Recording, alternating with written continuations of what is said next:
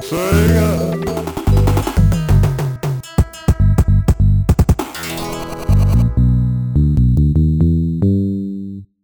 привет! Я продолжаю окунаться в прошлое видеоигр.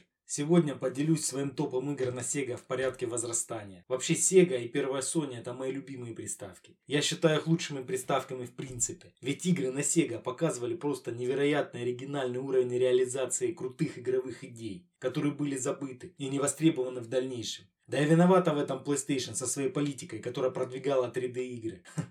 Первая Sony вообще плохо работала со спрайтовой графикой. Игры из этого топа интересно играть даже сейчас. Они все прошли проверку временем. Итак, поехали! Серия Strike. Да, это именно та серия игр про военные вертолеты в изометрии, которая выходила на 16 битках. Это боевик от третьего лица, в котором вы управляете боевым вертолетом. Имеются разные виды оружия, куча всяких прикольных миссий, как будто сошедших с экрана телевизора из какого-нибудь выпуска новостей по BBC или Россия-24.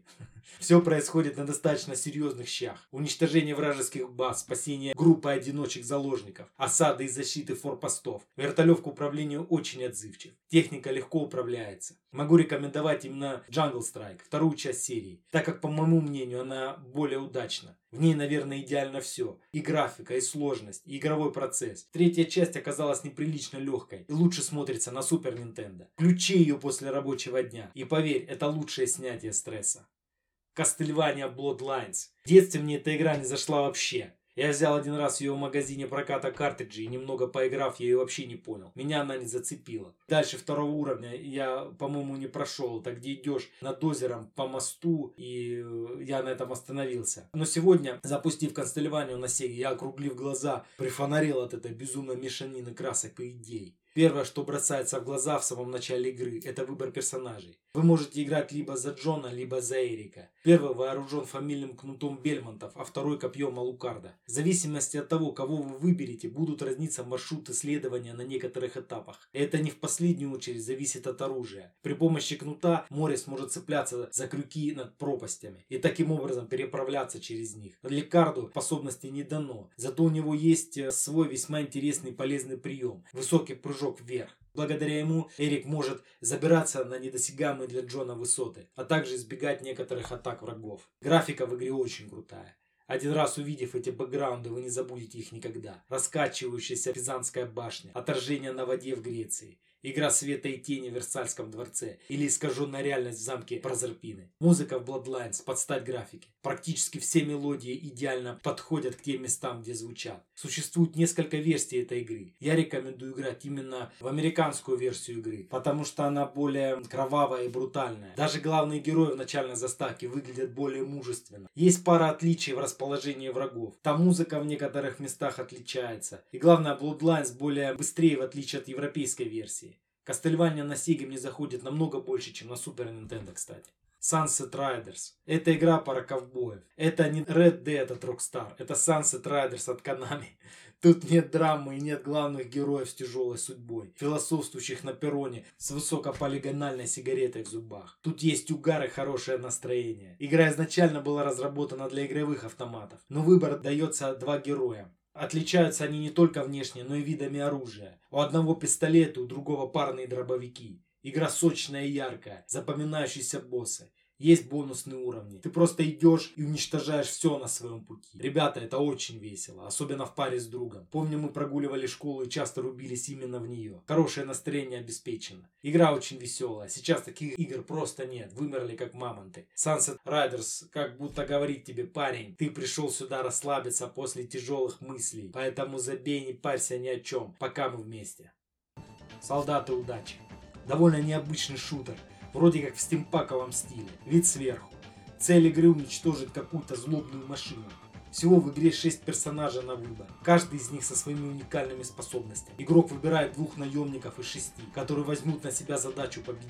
В игровых персонажах есть различные качества, которые влияют на геймплей, такие как скорость, боевые способности. В режиме одного игрока искусственный интеллект управляется вторым игроком, так что игрок никогда не будет бороться с врагами в одиночку. В игре мелкая спрайтовая графика. Но блин, она тут очень круто смотрится. Играть не скучно и достаточно сложно. По ходу игры ты прокачиваешь своих персонажей. Прокачка влияет на геймплей. Всего в солдатах удачи для Sega нужно пройти 4 уровня. Кажется, что это не очень много. Но здесь большое количество альтернатив, интересные маршруты скрытые территории. Монстров хватает, точно как и сюрпризов. Разумеется, искусственный интеллект может подкидывать сложные задачки. Недавно я узнал, что существует вторая часть, но в нее я пока не играл. Demolition Man. Представителем топовых экранизаций является игра Demolition Man для Sega Mega Drive. Качественный, крутой экшен-платформер. Короткий, но очень эффектный экшен с реалистичными перестрелками. Присутствуют уровни с видом сверху, полностью меняющие механику боя. Общая палитра игры выполнена в мрачном стиле постапокалипсиса. Мощные потоки крови, хлещущие из противников, идеально передают атмосферу фильма. Да сама игра круче фильма. Графика в игре даже сейчас смотрится очень круто и оригинально. Это не какой-нибудь ширпотреб бюджетом банка колы и кусок пиццы. Это топовый продукт своего времени, в который просто интересно играть. Взрывы, экшен, стрельба, предсмертные крики врагов. Все буквально валится с экрана телевизора на охреневающего человека с жестиком. Единственное, мне не нравятся уровни с видом сверху. viejo.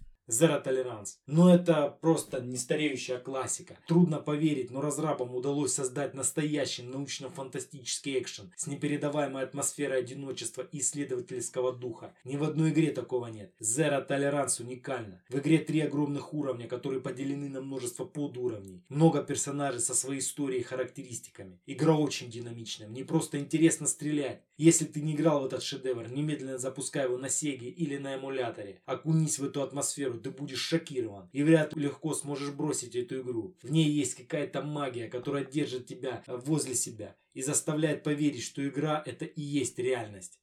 Зомби съели моих соседей. Первый раз я узнал об этой игре от Супонева в передаче «Новая реальность». Но поиграть в нее мне удалось лет только через 6, а то и больше. Я много играл в нее с друзьями в кооперативе. Прошел ее полностью вдоль и поперек. Игра со своим своеобразным колоритом. Очень зажигательная и веселая. И опять сейчас такого не делают. Играешь за одного из двух персонажей. Много такого, от чего глаза на лоб лезут. Мумии, зомби, духи, вампиры, зомби-младенцы и сумасшедший мега-младенец-переросток. Графика яркая, куча секретов. Один раз поиграв в эту игрулю, ее уже не забудешь. В наших краях картридж с этой игрой был очень редкий. Версия для Super Nintendo мне, кстати, нравится больше. Из-за возможности убрать здоровенную карту с экрана. Это тот редкий случай, когда игра на Super Nintendo мне нравится больше, чем на Sega. Road Rash 2. Это единственные гонки на мотоциклах, которые мне нравятся по сей день. Я могу, могу играть в них бесконечно. Только здесь я ощущаю, как ветер дует мне в лицо, когда байк на скорость мчится по раскаленному асфальту. Ни одной игре не удалось приблизить меня к подобным ощущениям. Ни одной. Pitfall. Эту игру мы называли «Сын Индиана Джонса». В детстве я зависал в нее часами и поражался этой великолепной графике, этой анимации главного героя. Как он двигался, кидал камни. Невероятные головокружительные уровни. Джунгли, водопад, заброшенная шахта, древние забытые города. Включив ее сейчас, я понял, что она не потеряла и толики своего обаяния. Могу только сказать, что игра достаточно требовательна к навыкам игрока. 10 из 10. Хоудин Полтегай. Не могу порекомендовать эту игрулю всем и каждому, но вы должны ее посмотреть просто ради прикола. Играйте за полтергейста, который мстит и пугает жильцов дома. Причем жильцы на разных уровнях разные, как и дома. Есть чистилище, из которого нужно выбираться, и целый дом с кучей предметов, в которые можно вселяться. Очень самобытная игра правдивая ложь. Еще один пример в моем топе классной игры по фильму. Вид сверху. Боевик. Игроку вначале выдается определенное задание, и он должен его выполнить. В конце, как правило, у него будет разборка с боссом. Выстрелы ощущаются как настоящие, динамичные, нескучные перестрелки. Это конек этой игры. В игре нет продолжений. Если ты умер и потерял все жизни, то начнешь сначала. Локации настолько запоминающиеся, что их буквально можно потрогать руками. Игра чувствуется, играется по-настоящему, так сказать. Хоть и ложь, а правдивая. Пираты с Gold. Это компьютерная игра, придуманная Сидом Мейером. Пираты предназначена для одного игрока, действующего в открытом мире. Помимо стороны, вначале предлагается выбрать эпоху. Для разных эпох характерны разные задачи, так как политическая и экономическая власть по-разному распределяется между действующими в Карибском море европейскими империями. В детстве у меня был картридж, который подарили мне родители. Он был на английском и без батарейки. Я сидел с толстенным словарем и играл в нее до посинения, потому что не мог сохраниться и продолжить на том том месте, где бы я остановился. Потом я дал ее моему другу и не мог дождаться, когда он отдаст мне картридж обратно. Не стал бы рекомендовать ее всем, но эта игра даже сейчас играется просто на ура. От нее не так легко оторваться. Super WrestleMania. Это игра с аркадных автоматов, и она полностью аркадна. Выбор бойцов невелик, но играть все равно интересно. При максимальном количестве бойцов на ринге 4 человека игра приобретает просто бешеный темп. Да и матч с двумя игроками может быть весьма напряженным и динамичным. Есть что-то вроде fatality. Йокодзуна может прыгнуть своей жопой на поверженного противника, а Андертейкер со всей силы угасить в живот. Есть и шедевральные добивания. Андертейкер запихивает противника в гроб и хоронит. Графика в игре замечательная. Применена технология цифрованного видео, и поэтому анимация просто шикарная. Местами невольно засматриваешься на творящееся там безобразие, удивляясь красоте иных приемов и не замечая, что ты уже валяешься под Йокодзуной. Толпа зрителей на заднем плане выглядит весьма недурно. В этой игре неповторимая атмосфера и уникальный юмор. Я играл в нее в детстве на маленьком таком нецветном телевизоре, типа дачный или какие-то там маленькие телеки, как назывались, я уже не помню. Получал море эмоций. Street of Rage, улицы ярости, в Японии известно как Бернакл.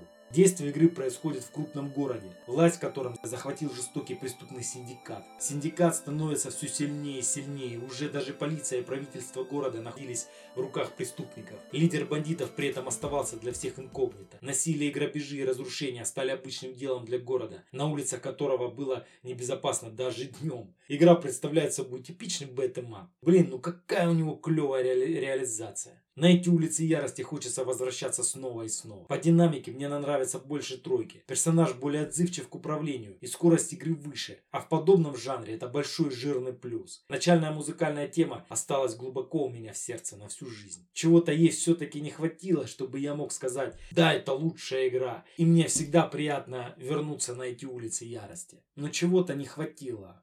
От чего я понять не могу. Street of Rage 3, известная как Barnacle 3. Игра имеет ряд улучшений по сравнению с предыдущими частями Street of Rage и Street of Rage 2. Такие как более сложный сюжет, большее количество концовок, более длинные уровни, более глубокий сценарий с интерактивными уровнями и ловушками, такими как ямы, и более быстрым геймплеем. Теперь оружие может использоваться только несколько раз, после чего оно ломается. Добавлены скрытые персонажи в несколько внутриигровых видео, для того чтобы сделать сюжет более глубоким и разнообразным. Игра стала быстрой и динамичной по сравнению с предыдущими версиями. У персонажей игры появились новые движения и возможность бегать. Раньше мог бегать только скейт из Street of Rage 2. Удары игроков наносят меньший урон врагам. Таймер был заменен на индикатор мощности, который по достижению максимального уровня позволяет наносить специальные удары без потери уровня жизни. В отличие от первой и второй частей, оружие может использоваться ограниченное фиксированное количество раз. Тем не менее, имеется возможность совершать специальные удары с применением оружия. Также возвращена возможность совершения совместной атаки для нанесения мощного удара по противникам, присутствовавшая в Street of Rage. Ловушки также были возвращены из оригинальной игры. Например, враги могут быть сброшены в яму или шахту лифта. Искусственный интеллект противников был значительно усовершенствован. Теперь враги могут подбирать оружие, блокировать атаки, совершать совместные приемы. Большой толстый противник кидает в игрока противника под именем Гарсия, чтобы сбить игрока с ног и всячески препятствовать съеданию игроком пищи для восстановления здоровья. Три персонажа из предыдущих частей игры используются в Street of Rage 3. Аксель Стоун, Блейз Филден и Эдди Скейт Хантер. Сэмми Хантер в японской версии каждый из которых имеет свои сильные и слабые стороны. Доктор Зан заменил Макса из второй части игры. Доктор Зан обладает некоторой особенностью по сравнению с другими персонажами. Когда он подбирает оружие, оно превращается в светящийся огненный шар. Адам из Street of Rage участвует в игре только эпизодически. Макс появляется только в хорошей концовке игры. Имеется возможность играть за одного из трех боссов при использовании чит-кодов. Гомосексуальный босс Эш был исключен из западной версии игры, но доступен через чит-картриджи японской версии игры. Также через чит-коды могут быть доступны Шива, мастер боевых искусств, появившийся впервые в Street of Rage 2, и новый босс Ру, кенгуру, который в японской версии зовут Викти. Шива и Ру не могут применять оружие. Также в японской бета-версии Barnacle 3, после победы над Монной Элизой, благодаря чит-кодам, мог открыться персонаж по имени Монна Лиза. Она имела внешность и спрайты двух ее сестер, но после обрезки бета-версии Мона Лиза перестала существовать как секретный персонаж. Также в игре есть Супер Аксель. За него можно играть, если в выборе персонажей выбрать Акселя нажатием кнопки А и сразу зажать X и крутить крестовину джойстика по часовой стрелке. Не всегда с первого раза получается, кстати, это сделать. Игра имеет 4 концовки, в зависимости от выбранного уровня сложности игры и количества пройденных игроком уровней за определенное время. И различия в региональных версиях игры. В процессе адаптации оригинальной японской игры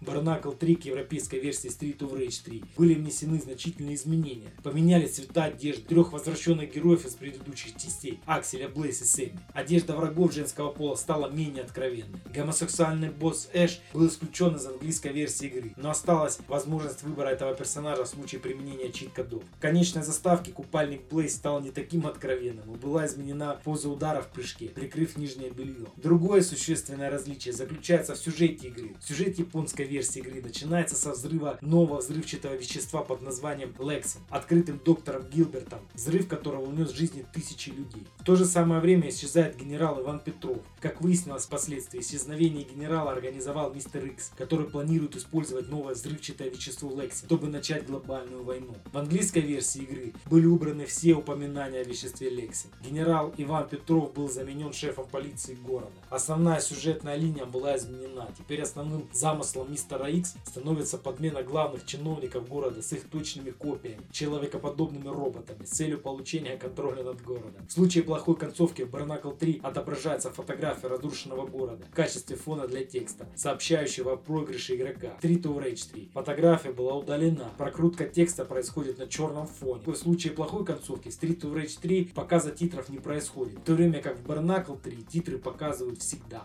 Общая сложность игры также была изменена в английской версии. Даже на нормальном уровне сложности игра оказалась значительно более сложной, нежели в японской версии. Также следует отметить, что английская версия игры не может быть полностью пройдена на легком уровне сложности. Игра заканчивается после прохождения пятого уровня. Изображение Акселя и Скейт отсутствует на обложке европейской версии игры, в то время как рядом с Блейз появляется новый герой, Доктор Зан. Нам повезло, и в школе мы играли исключительно в японскую версию игры. Я играл в четверку, которая вышла не так давно. И и она мне не понравилась. Баланс в этой игре отсутствует напрочь. Come on, ребята, ну как в 94 году разрабы могли сделать такой крутой искусственный интеллект, а в 2019 не могут? Чудеса, да и только. Но кому нравится новая часть, играйте, конечно. Но в 94 году люди подобные игры делали в разы лучше. Сейчас таких игр просто нет. И не может быть по определению. Тут можно бить и унижать голубых, женщин, черных, белых, азиатов, детей и стариков. Есть красивые дамы с длинными ногами и высокими грудями. Спасибо вам, разработчики, за наше счастливое детство. Mortal Kombat 2. Бум! Еще один файтинг. Почему именно двойка, а не тройка? Все будет. Mortal Kombat 2 отошел от восточной темы первой части, хотя в обеих играх есть общие мотивы, что особенно чувствуется в музыке. Наконец игра стала менее серьезной из-за добавления шуточных добиваний. Персонажи МК2 выглядят более прорисованными, чем в первой части. Общая тема и стиль игры стали мрачнее, хотя используют более яркие цвета. Также графическая система в состоянии использовать более насыщенные цвета. Есть кровавые фаталити, наверное на тот момент это было самое впечатляющее. Я вообще не воспринимал файтинги после Мортала, где нет фаталити. Даже к Tekken у относился относился с легким пренебрежением. Нет фаталити? Ну не знаю, не знаю. У меня был еще журнал с наклейками из этой игры и историями персонажей. Блин, народ, МК был для нас тогда как самый настоящий культ. На него мы молились. Я хотел себе приставку Sega только из-за этой игры. Mortal Kombat 3. Первый раз я поиграл в этот Mortal на игровых автоматах в городе Ставрополе. По-моему, в третьем или втором классе. Это был писец. Я просто очумел от этой игры. После Battletoads и двойных драконов на 8 битке. Графика мне показалась просто, ну как реальная жизнь. Через много лет я сидел в игровых клубах и рубился в МК-3 уже на Сеге, который очень хотел себе купить. Играл я, кстати, достаточно хреново. Комбо, фаталити, франшипы, ростер персонажей, графика. Да, в этой игре уродский баланс. Точнее его вообще нет. Но когда я смотрел тогда на Mortal 3, я думал, что лучше МК-3 не будет ничего двухмерных файтингов. И со временем я оказался прав. Кстати, вы помните, как Шансунг ловко перевоплощался в разных персонажей? Такое возможно только на картридже. CD-диски такие фокусы проделывать не могут. И, например, MK Trilogy на PlayStation 1 тормозит заметно, когда играешь за старика Цунга. В Текене обошли эту тему с персонажем Уджином. Он перевоплощается сразу, как начинается новый раунд. Так, народ, а теперь переходим к тройке лучших Best of the Best. Комик-зона. Ну, конечно, она. Ты ее прекрасно знаешь. Да, она крутая. Безмерно крутая. Об этой зоне комиксов столько сказано, что даже добавить нечего. Да и не нужно добавлять. Но я добавлю. Комик-зона вышла на Sega Mega Drive в августе 95 года. Буквально за месяц до американского релиза PlayStation. Это был термоядерный релиз для умирающей платформы, который шикарно смотрелся даже на фоне Next Gen и моментально стал классикой. Но и без влияния 80-х, конечно, не обошлось. Потому что комик-зона это одна большая отсылка ко всей поп-культуре середины 90-х. Лучше всего это демонстрирует локации комик-зона. Комикс скетча начинается постапокалиптически фантастическом Нью-Йорке с уничтоженной статуей свободы на фоне и обязательными горящими мусорными баками, как в фильме «Побег из Нью-Йорка» Карпентера. Потом он перемещается в канализацию, явно навеянную черепашками ниндзя. Затем переходит через лабораторию с мутантами, в которой невозможно не почувствовать атмосферу чужих. А оттуда в Тибет, кунг-фу, монахи, обязательно стычка на арене в духе Mortal Kombat. Да и сама игра сделана в таком гранжевом стиле. Такое ощущение, что Курт Кобейна встретишь за углом с гитарой или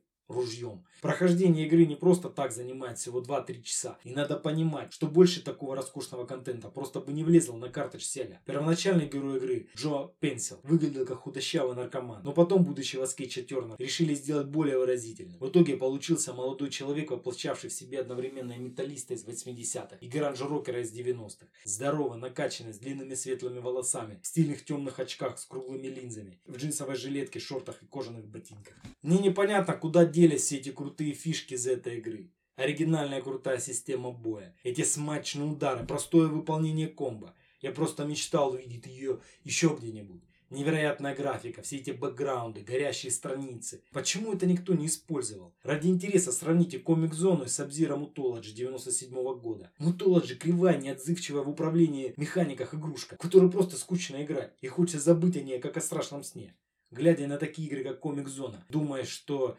игровая индустрия пошла не туда, куда было нужно.